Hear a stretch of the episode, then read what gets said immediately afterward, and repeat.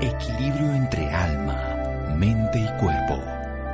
Bienvenidos a Sanamente, la cita con el bienestar. Dirige Santiago Rojas.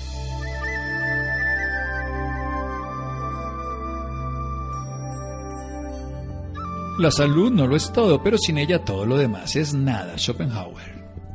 Buenas noches, estamos en Sanamente de Caracol Radio. La comunidad médica y científica hoy se acuerda en el planeta, primero de diciembre, de una enfermedad que hace 40 años aparece y que sigue existiendo y que parece que hemos olvidado y se nos ha parecido que ya no es importante.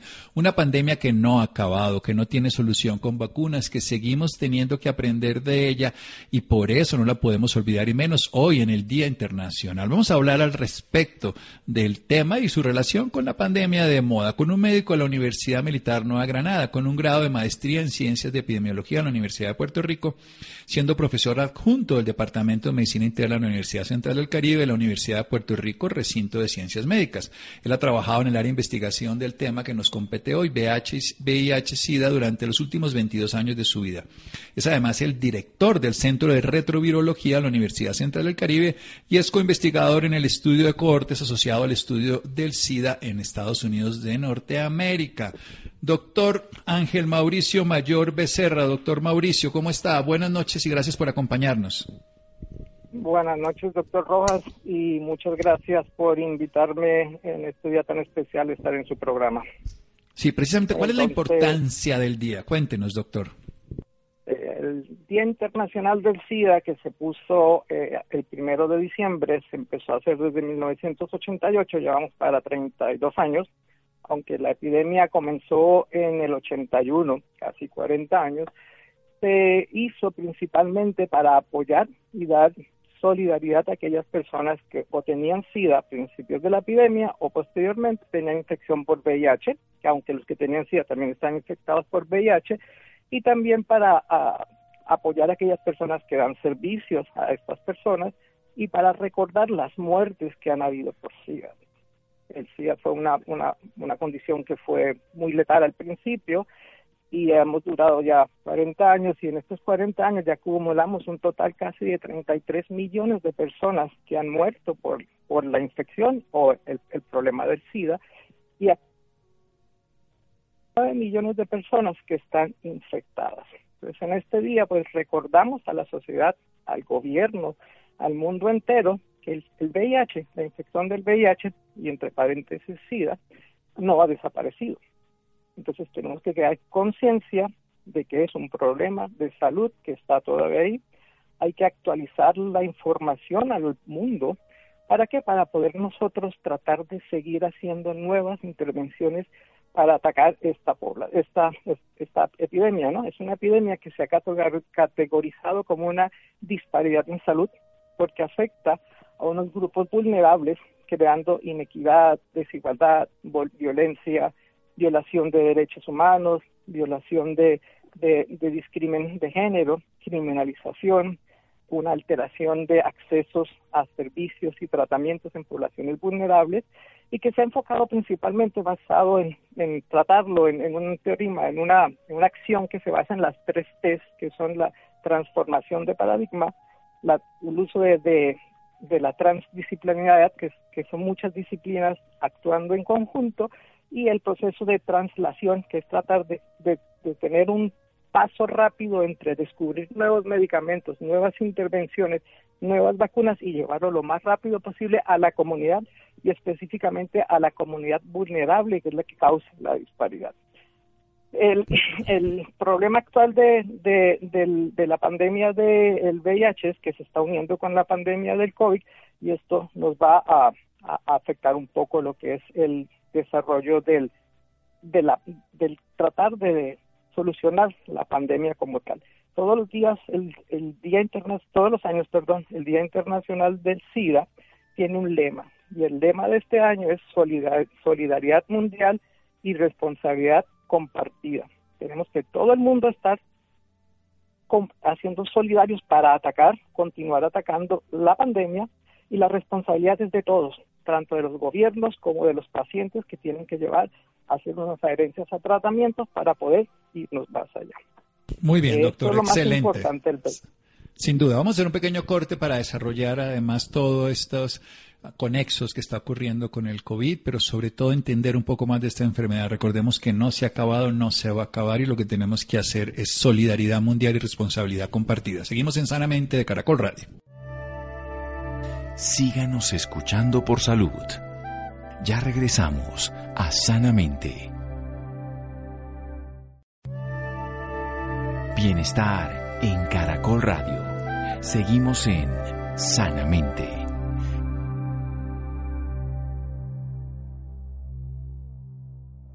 Seguimos en Sanamente de Caracol Radio con un médico de la Universidad Militar Nueva Granada con un grado de maestría de Ciencias de la Epidemiología en la Universidad de Puerto Rico. Él se dedica los últimos 22 años a la investigación del VIH-Sida y él es el director del Centro de Retrovirología de la Universidad Central del Caribe y es co-investigador en el estudio de cohortes asociado al estudio del SIDA en Norteamérica. Nos está hablando de que el primero de diciembre estamos honrando la memoria de todas las personas que han fallecido. También hemos hecho, se está haciendo en el mundo, celebraciones para que entendamos qué consiste esta enfermedad, que ataca a poblaciones vulnerables, sobre todo, que es discriminante porque genera unos grupos poblacionales que además están en escasos recursos y no siempre tienen el tratamiento. Por eso ahí están las tres T's ahora, la transformación del paradigma, la transdisciplinaridad, donde ocurren muchos tipos de actores favoreciendo no solamente la parte médica, sino también la prevención, la promoción en salud, el acompañamiento terapéutico y la traslación a, a las nuevas terapias y que además le puedan llegar a las personas, a los pacientes, a los enfermos.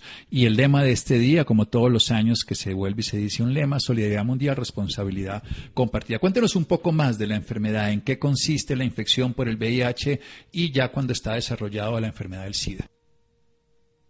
Ok, ya la enfermedad del, del SIDA como tal, ya no la denominamos así, sino más el elemento de infección por el VIH para los 80 empezamos a ver una pandemia terrible de algo que estaba sucediendo, condiciones extrañas, y descubrimos que era un virus, un retrovirus que estaba atacando el sistema de defensa y estaba eh, produciendo unas condiciones que normalmente no se ven en una persona sana. Y se estaba produciendo, en, como les dije anteriormente, en poblaciones vulnerables, y descubrimos que el virus se, se pasaba o se, o se contagiaba por medio de contacto de sangre, semen, líquidos eh, preseminales, secreciones vaginales eh, o rectales y leche. Y empezamos a actuar a nivel de lo que es prevención, evitar el contacto con eso. Simultáneamente fuimos descubriendo que eh, habían unos tratamientos específicos y se crearon los antirretrovirales. Hubo un paso bien acelerado que es lo que les dije, el translación, la translacional, que es coger un medicamento desde un laboratorio y llevarlo a la, a la comunidad. Normalmente eso dura 15, 20 años.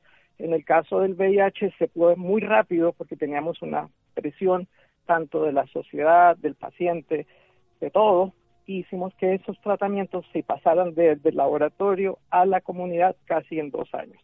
Por lo tanto, en dos años teníamos estos tratamientos. ¿Qué teníamos inicialmente antes de los tratamientos? Pues las condiciones que les dije, las oportunistas, un cuadro dramático, que el paciente se moría rápido, lo veías en la calle caquéctico, eh, en condiciones bien deplorables y se deterioraba rápidamente.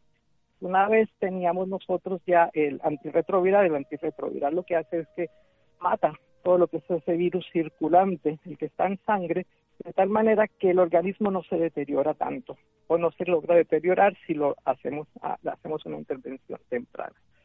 Sin embargo, la persona va a vivir más tiempo con mejor calidad de vida, pero va a tener que estar tomando antirretrovirales toda la vida, todo el tiempo, hasta el momento, porque no tenemos cura, no tenemos vacunación.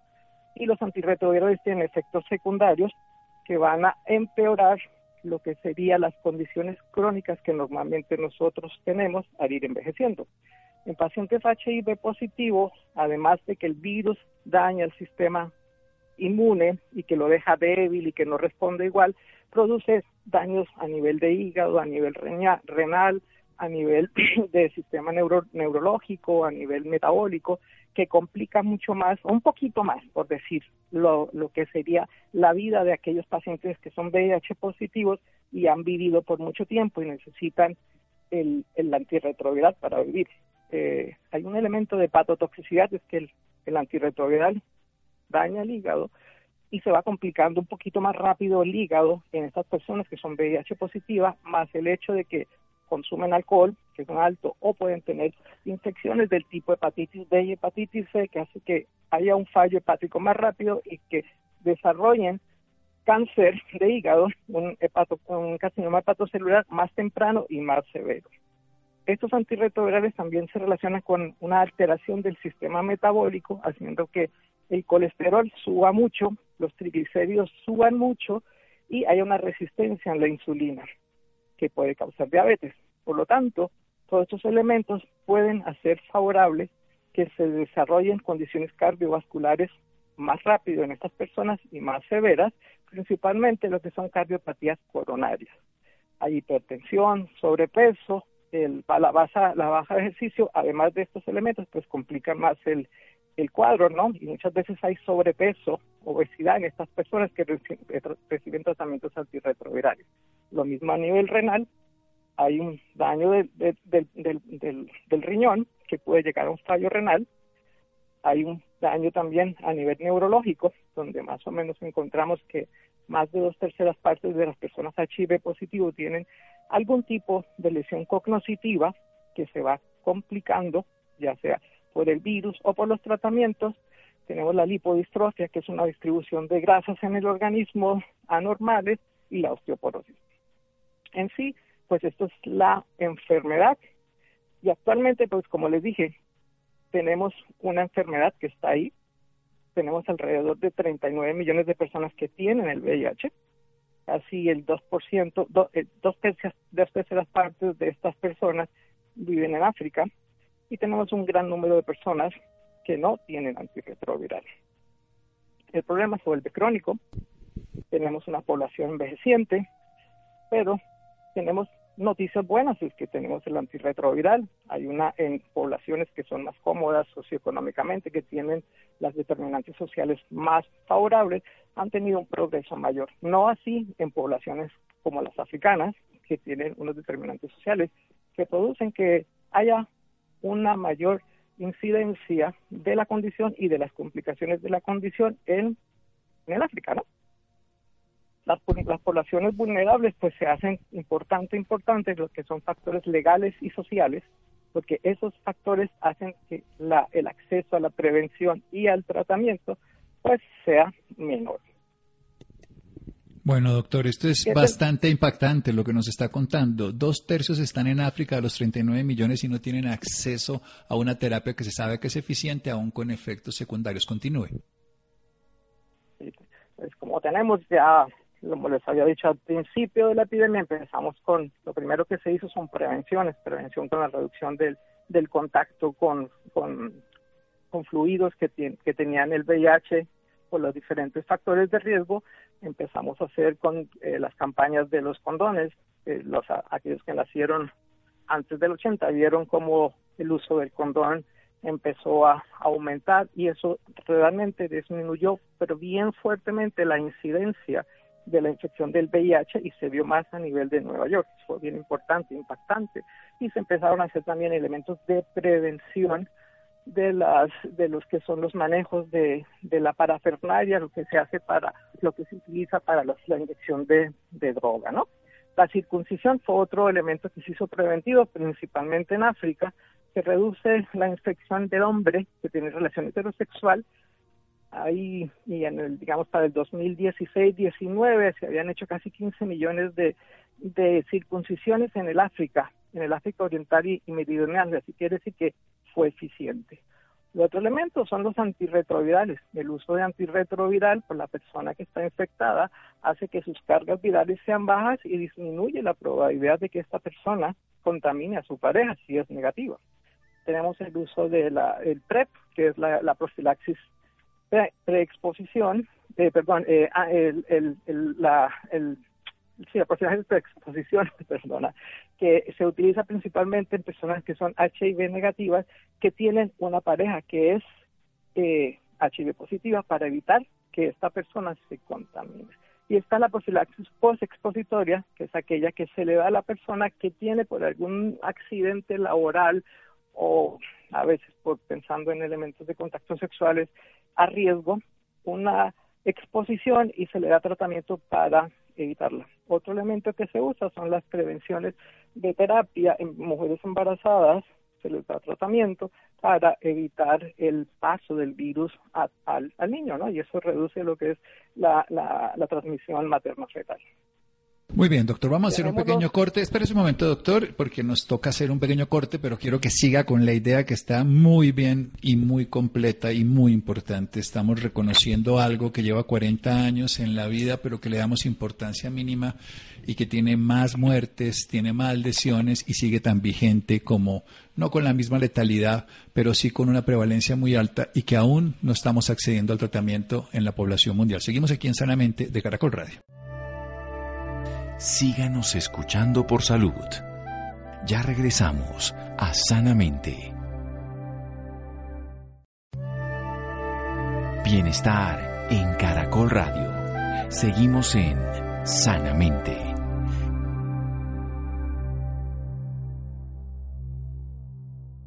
Seguimos en Sanamente de Caracol Radio con la magnífica intervención que tenemos de un médico de la Universidad Militar Nueva Granada con un grado de maestría en Ciencias de Epidemiología de la Universidad de Puerto Rico.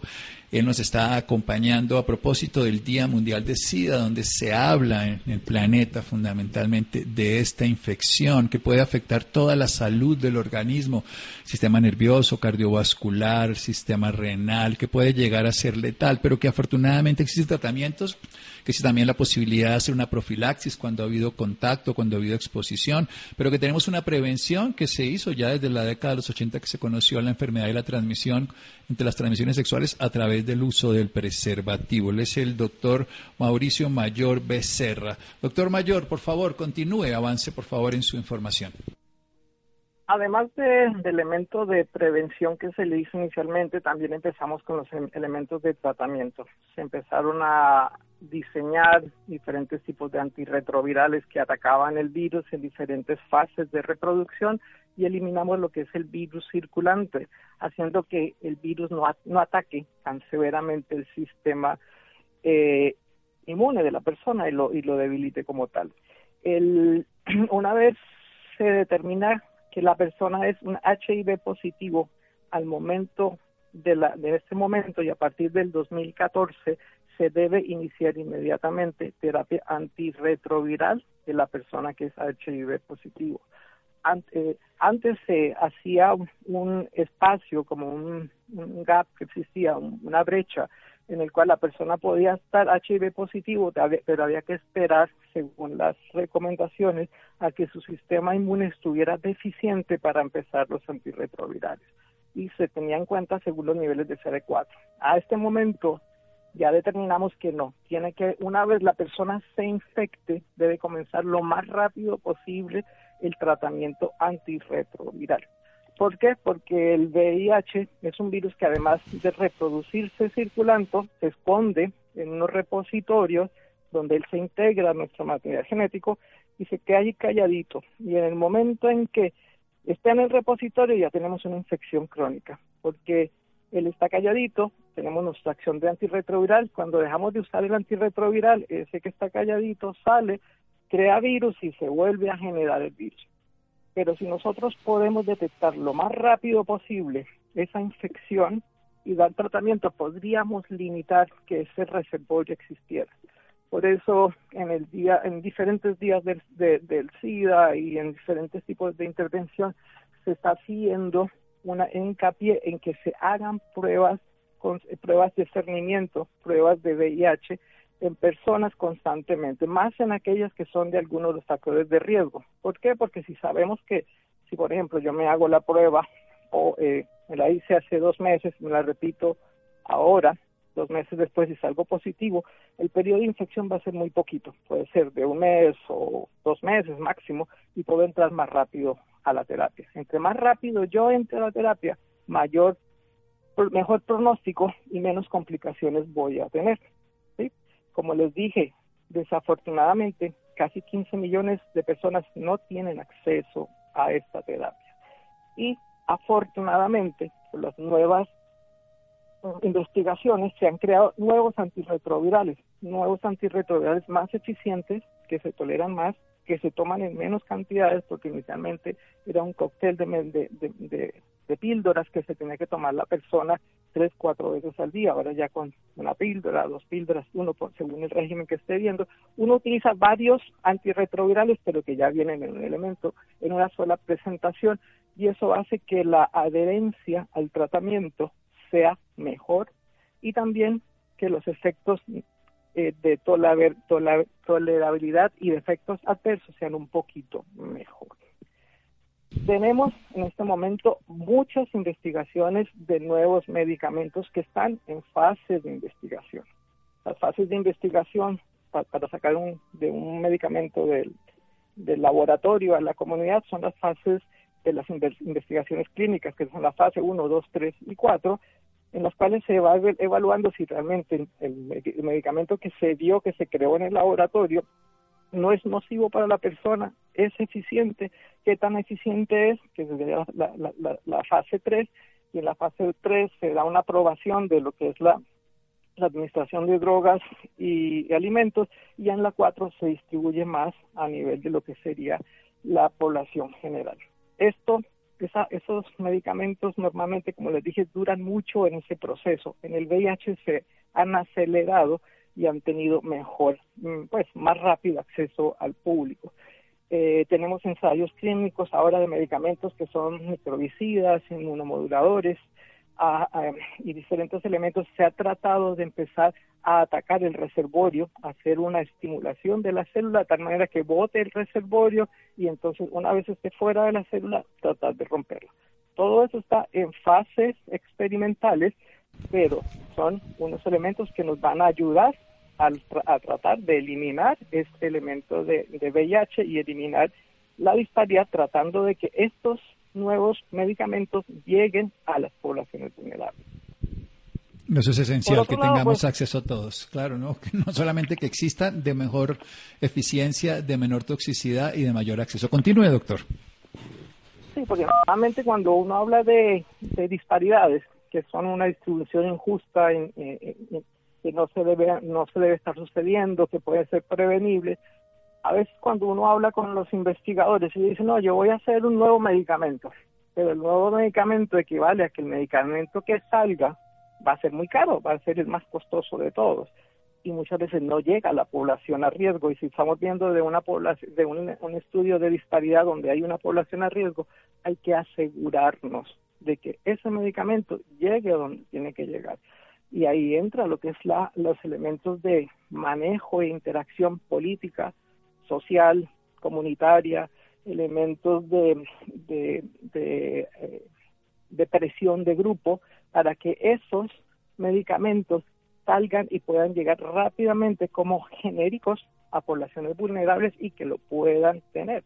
Porque si no, lo que estamos creando es que la disparidad sea mayor. Aquellos grupos que no tienen acceso, ya sea por, por económico o por lo que fuera, no, no van a tener esa, esa ese nuevo medicamento accesible. Y eso es lo que está haciendo, lo, e, eso es lo que se trata de traer en cuenta en todos los días que tenemos el Día Internacional del SIDA. Existen eso, hay que hacer presión, hay que buscar fondos, hay que hacer, estar solidarizados mundialmente. Todo el mundo tiene que, que, participar y la responsabilidad de, de todo. ¿Por qué? Porque esto es una pandemia, al igual que lo que está pasando con el COVID al haber una pandemia, las fronteras se van, se pierden.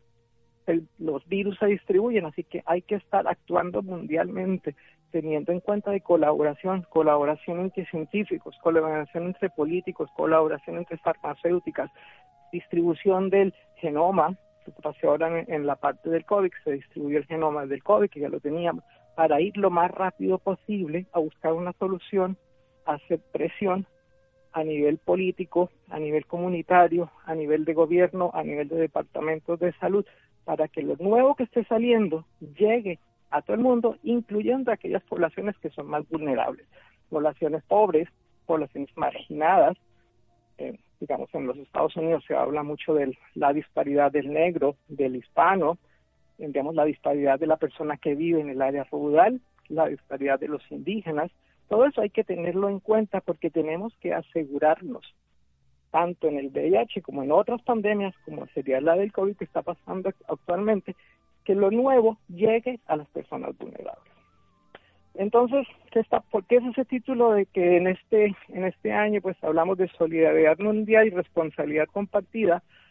Porque es un año que nos dio un, un, duro, un duro golpe con la epidemia del COVID. El COVID nos cogió, nos está pasando, estamos en plena fase del COVID y tenemos que aprender de lo que hicimos con el VIH, aprender de nuestros errores, evitar de que se vuelvan a presentar y tratar de buscar soluciones tanto para el VIH como para el COVID, porque el VIH va a seguir como pandemia en este momento, no al, a la escala que estaba hace 40 años, pero se está uniendo con la, con la pandemia del COVID.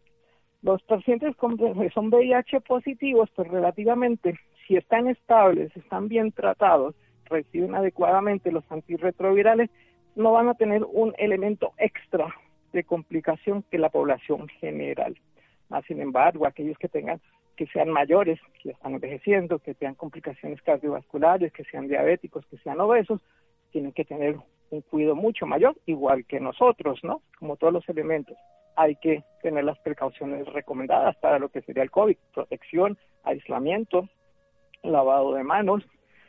Ellos se les está tratando de evitar, eh, digo esto a nivel del setting mío, no sé cómo esté en Colombia, que es algo diferente. Nosotros tratamos de evitar que ellos vayan a la clínica, tratamos de darles principalmente la telemedicina y se les está tratando de dar que ellos reciban unas dosis de antirretrovirales extendidas, no, no por un mes, dos meses, sino por tres o cuatro meses.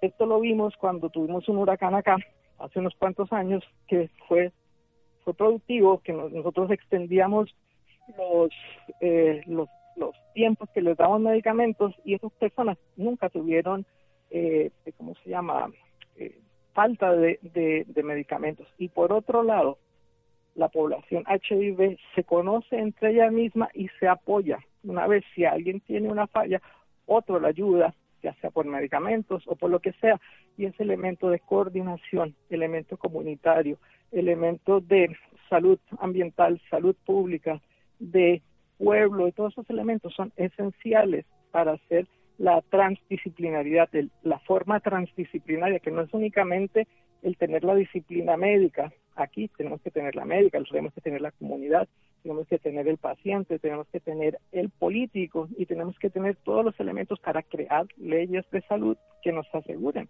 que estas personas reciban el tratamiento adecuado, ya sea por HIV y actualmente con lo que sería el COVID-19. Para, para cerrar, más o menos, no sé si... Sí, sí, para cerrar. Tiempo. Tenemos dos minuticos más.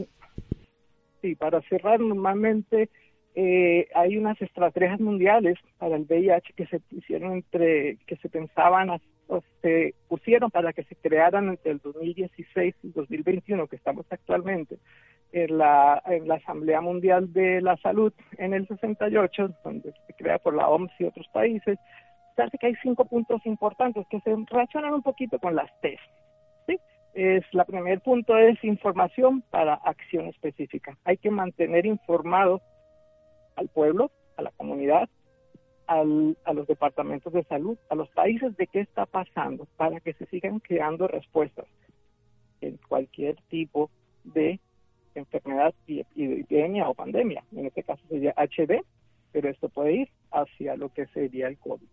Otros elementos es intervenciones que tengan impacto, llevar hacia adelante aquello que sea realmente impactante, que tengan que sean eficientes, llevarlos a la población a riesgo. Atención para acceso equitativo. Eso quiere decir que tenemos que estar seguros de que todas las personas que tienen la condición tengan un tipo de atención. Tiene que ser equitativo para todos. Financiamiento para sustentabilidad a nivel mundial, a nivel de país, debe tratar de haber siempre un elemento de buscar fondos para seguir elementos de tratamiento de problemas de salud, en este caso VIH y en el caso del COVID, pues COVID. Y el otro punto sería la innovación para agilización, es lo que estamos hablando de las famosas traslación. hay que innovar lo más pronto posible en el laboratorio, en las intervenciones de prevención a nivel psicológico, a nivel de comunidad, para llevarlas, sacarlas, poner y educar a la persona vulnerable a que las haga y que sea envuelta la persona que es vulnerable en estas prevenciones o en el correcto uso de los medicamentos y de los tratamientos. Así que esto es lo que nos podría ayudar no solo en VIH, se, escribieron para VIH, pero para cualquier condición y específicamente para condiciones que están afectando mundialmente, como es un tipo de una pandemia. Esto eh. realmente es como abuelo de pájaro lo que podríamos hablar del VIH en este momento. No, excelente, excelente. Una revisión súper completa, histórica, científica y humana. Doctor Mayor, doctor Mauricio Mayor, muchísimas gracias por toda esta información. Nos queda claro además que desde el 68 lo que nos dice la información para una acción específica, la intervención que tenga impacto, la atención con acceso equitativo, el financiamiento para la sustentabilidad y sobre todo la innovación está simple y llanamente respaldado con estas tres T de la transformación, transdisciplinaridad y traslación y no olvidemos la solidaridad mundial con la responsabilidad compartida. Un abrazo, doctor Mayor. Doctor Rojas, un placer y muchas gracias por darme esta oportunidad de poner mi granito de arena en estos problemas mundiales que nos están afectando en este momento. A todos nos compete. Muchas gracias por la colaboración. Seguimos en Sanamente de Caracol Radio síganos escuchando por salud. Ya regresamos a Sanamente. Bienestar en Caracol Radio. Seguimos en Sanamente.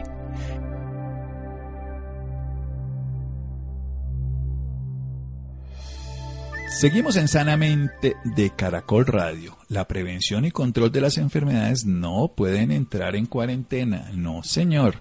Rolando, buenas noches. Buenas noches, Santiago, y también para todas las personas que nos escuchan a esta hora.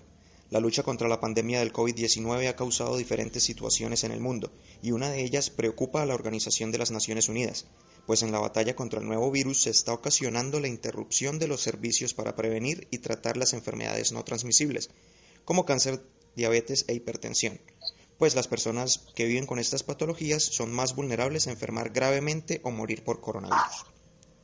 Es por esto que las coberturas para el tercer trimestre del 2020 están entre un 20 y 25% por debajo de lo esperado para todas las vacunas y para hablarnos más del tema nos acompaña el doctor Carlos Torres, infectólogo pediatra, miembro del Comité de Inmunizaciones de la Sociedad Latinoamericana de Infectología Pediátrica. Doctor Carlos, buenas noches y bienvenido a Sanamente.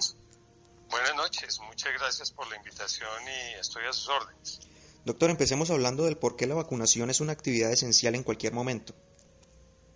Bueno, como estamos viendo ahorita y aprendiendo por este tema del COVID, si hubiera vacunas la situación sería muy diferente en este momento en cuanto a la incertidumbre que sentimos. Entonces, así como si esta, esta eh, enfermedad fuera prevenible por vacunas, sería otra la situación que nos enfrentaríamos, pues existen muchísimas enfermedades infecciosas que en su momento fueron tan graves como el COVID o más graves que ella, polio, tosferina, meningitis, que hace menos de 50 o 60 años asolaban el mundo y que con la presencia de las vacunas pues se han logrado eh, erradicar, eliminar, minimizar y rara vez una persona ahorita pensaría en una de esas enfermedades como está pensando en el COVID actualmente. Doctor, ¿por qué la pandemia ha generado el impacto en la vacunación contra otras enfermedades como las mencionadas anteriormente?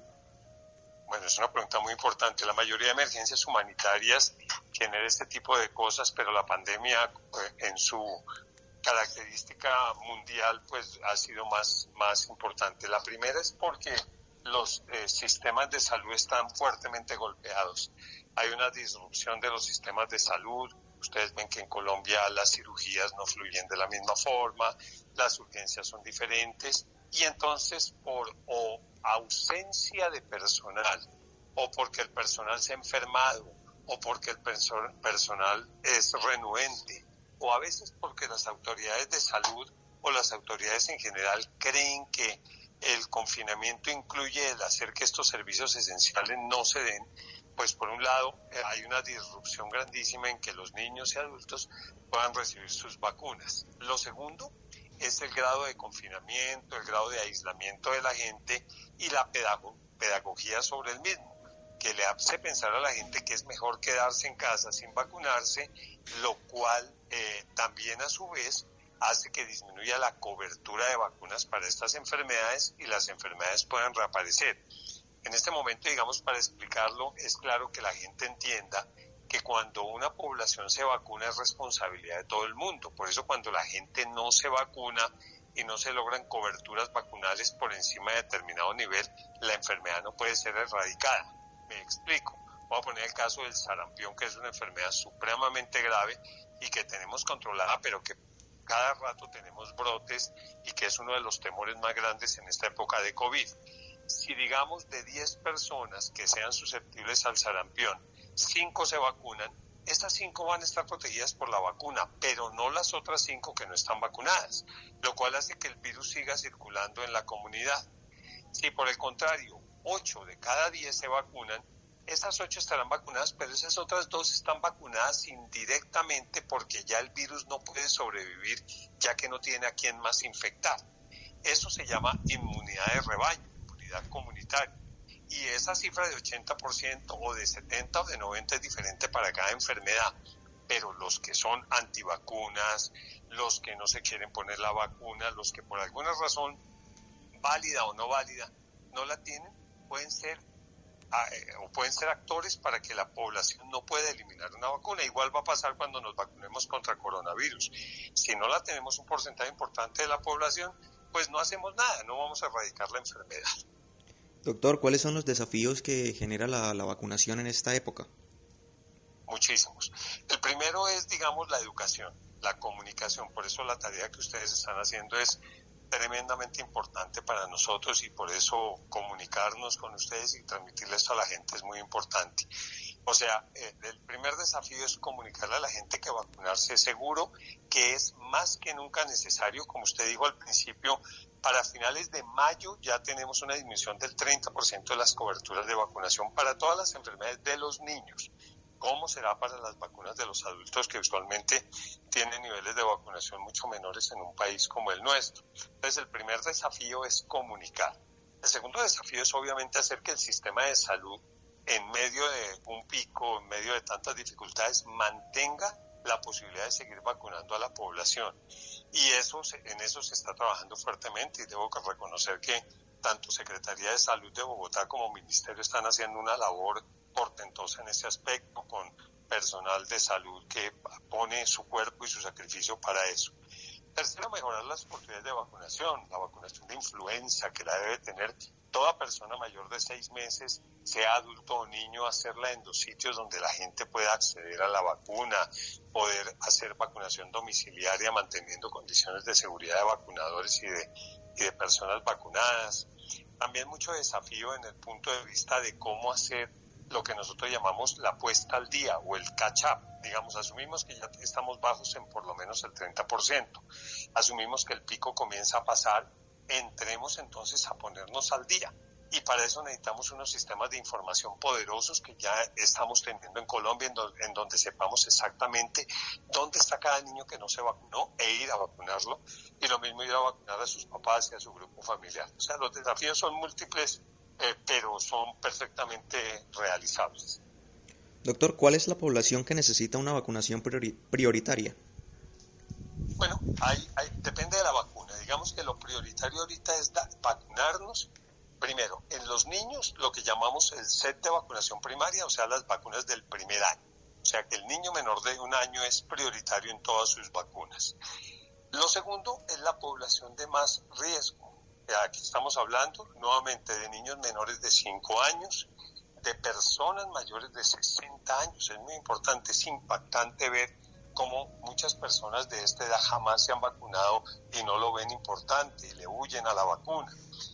Lo tercero son poblaciones de más riesgo, eh, obesidad, hipertensión, eh, diabetes, problemas crónicos del corazón, del pulmón, cualquier enfermedad crónica que hasta el 20% de la población de cualquier edad lo puede tener, tiene que estarse vacunando. el personal de salud, el personal esencial, policías, bomberos, las personas que nos ayudan con la recolección de basura, los trabajadores que ahorita están trabajando, las personas de los bancos, notarías, etcétera, etcétera, son personal de alto riesgo, entre otros. Debe haber otros que se me escapan en este momento. Doctor, hablamos sobre un 20-25% debajo de lo esperado en todas las vacunas. ¿Qué significa esto para usted como miembro de la Sociedad Latinoamericana de Infectología Pediátrica? Gravísimo, gravísimo. Ya estamos en 30, le aclaro, y eso es a mayo. No tengo todavía los datos del Ministerio de finales de junio o de julio, que debe ser más alto. Muy grave porque, como le digo, necesitamos para protegernos de la mayoría de las enfermedades estar, estar vacunados al menos el 80% de la población por vacunar. Es más, la cifra que normalmente maneja Colombia para todas las vacunas está por encima del 92 e idealmente por encima del 95%. Entonces significa una gran cantidad, un 30% de población susceptible a la enfermedad. Hay, hay migración, hay inmigración, hay eh, eh, enfermedades que pueden reactivarse en cualquier momento. Miren, para el mes de mayo, si usted suma las ciudades de Sao Paulo, de México y de Buenos Aires, Ciudad de México Buenos Aires, entre las tres, había más de 1.200 casos de sarampión. Yo no me quiero imaginar, ustedes pueden mirar, hablar con una persona de, México hace dos meses, del DF, cómo usted diferencia un sarampión de un COVID en un niño que llegue con fiebre, en un adulto que llegue con fiebre y con una enfermedad tan grave como es el sarampión. Si el COVID lo consideramos contagioso, porque el COVID contagia al principio sin ningún tipo de aislamiento a dos personas por cada enfermo y ahorita a 1.1 en Bogotá en pleno pico. El sarampión contagia a 16 personas por cada uno que está enfermo. Entonces eh, es, mucho más apabullante el impacto de esas enfermedades en medio de la pandemia. O sea, a toda costa hay que evitar que esas enfermedades se reactiven. Dadas las actuales condiciones del mundo por confinamiento y alerta roja en muchos centros médicos, ¿Cómo hacer para lograr una vacuna de control? Eh, de control, no, te entiendo. ¿De control de qué? Bueno, ¿cómo, cómo hacer para lograr una vacuna? Para asistir o, acceder a una vacuna. Ah, bueno. Eh, digamos que primero los servicios de vacunación están abiertos y son servicios prioritarios. O sea que eh, el confinamiento no quiere decir que la gente no tiene que salir a sus servicios médicos. La excepción número uno es salir al médico. Entonces, digamos, con todos los cuidados y lineamientos de bioseguridad que se practican en todos los centros de vacunación en todas partes, eh, eh, la gente tiene que ir a vacunarse a los sitios donde normalmente se vacuna. Se están haciendo esfuerzos para lograr vacunación domiciliaria, no es fácil, primero porque se tiene que brindar seguridad para el vacunador, pero también para el vacunado, y segundo porque en algunos sitios la gente es tan agresiva con el personal de salud que infortunadamente, y eso es una digamos, una situación muy difícil de manejar para una sociedad que no aprecia a su personal de salud, eh, pues no los reciben y los eh, pueden agredir. Entonces, digamos que la vacunación domiciliaria se vuelve un poco difícil. Los consultorios médicos que vacunan, los centros de vacunación, como le digo, ciertas áreas, por ejemplo en Argentina, en el cono sur, que hay tanta influenza y que la vacunación es una cosa clara cultural de la gente, vacunan en los bancos, a donde el pensionado va a recibir su pensión, vacunan en, los, eh, en las farmacias, vacunan en los sitios en donde saben que la persona de más riesgo está yendo. Todo paciente que consulte urgencias, si la urgencia no es crítica, sale vacunado. Todo paciente que se hospitalizó por otra razón, cuando salga del hospital, sale vacunado. O sea, esa es la forma de hacerlo. Y lo otro es conseguir vacunas que sean combinadas, que entre, digamos, en menos encuentro con los pacientes uno ponga más vacunas. Seis, cinco, seis, cuatro vacunas al mismo tiempo hacen que el paciente tenga que asistir menos. Pero ante todo, los esquemas no se pueden interrumpir. Doctor, hablando de vacunas, no podemos dejar pasar la que todo el mundo espera en este momento. ¿Cómo ve el panorama de la vacuna contra el COVID-19? Bueno, muy positivo, pero estoy hablando desde el punto de vista médico y científico de nuestra área de infectología porque cuando digo esto, entonces corren dos, dos, dos mitos que están en la calle todos los días. Primero, que la vamos a empezar a usar sin hacer los estudios clínicos y que va a hacer daño y que todo eso, y eso no es real. O sea, los estudios se van a hacer, los estudios efectivamente tocaba hacerlos para cualquier vacuna en 7, 8 años, se van a hacer en meses, pero para las otras enfermedades no había pandemia. Entonces aquí, al haber pandemia, hay muchos más casos en los que podemos probar la eficacia de la vacuna. O sea que si bien van a, va a tomar menos tiempo que otras vacunas, pues los estudios van a ser seguros y hasta ahora ya la fase 2 publicada con al menos cuatro vacunas muestran que las vacunas son seguras. Eso es lo primero. Lo segundo, eh, el, otro mito es que, eh, por el contrario, ya la vacuna apareció, entonces la gente habla de la de Oxford, de la de Pfizer, de la de AstraZeneca, porque eso aparece en las primeras páginas del periódico y hay gente que cree que ya la vacuna está lista. Eh, el resumen o el cuento final es que hay más de 170 vacunas ahorita en experimentación, pero que ya cuatro o cinco en estos días entraron en lo que se llama la fase 3, y ya es la fase de eficacia en miles de pacientes, ya cada una de esas vacunas se va a hacer como con 3.000 o 5.000 pacientes en diferentes países del mundo. Esos resultados, algunas de estas casas farmacéuticas han anunciado que pueden estar entre octubre y noviembre. En caso de que sean positivos, se tendrá aprobación eh, casi que inmediata y luego comenzará ya la forma de hacer que sea accesible a todo el mundo, que ese para mí es el verdadero desafío. Por eso cada país debe estar preparándose desde ya activamente para que su población pueda recibir estas vacunas y que ojalá vaya varias vacunas sean aprobadas exitosamente para que podamos eh, eh, tener acceso a ellas. Doctor, para finalizar, ¿qué recomendaciones deja para todos los oyentes sobre la vacunación y dónde podemos obtener más información sobre esta misma? Bueno, lo primero es que se vacunen. Todos necesitamos vacunarse. No hay ninguna edad en la que no necesitamos vacunar. Obviamente privilegiamos a los más pequeños, a los mayores o a las personas de alto riesgo, pero todos debemos estar vacunados. La vacunación existe a nivel público, a nivel privado, a nivel de EPS, a nivel de centros de vacunación, a nivel de prepagadas. Está en la información del sistema de salud a dónde pueden acceder a vacunarse, pero lo más importante es eso, vacunarse que es seguridad, vacunarse es vida, vacunarse es lo que nos permite, digamos, que tengamos un mundo como el que tenemos actualmente, con enfermedades controladas y con la posibilidad de controlar las que todavía no lo sean. Ese sería mi mensaje. Doctor Carlos Torres, gracias por esta valiosa información y por acompañarnos esta noche en Sanamente.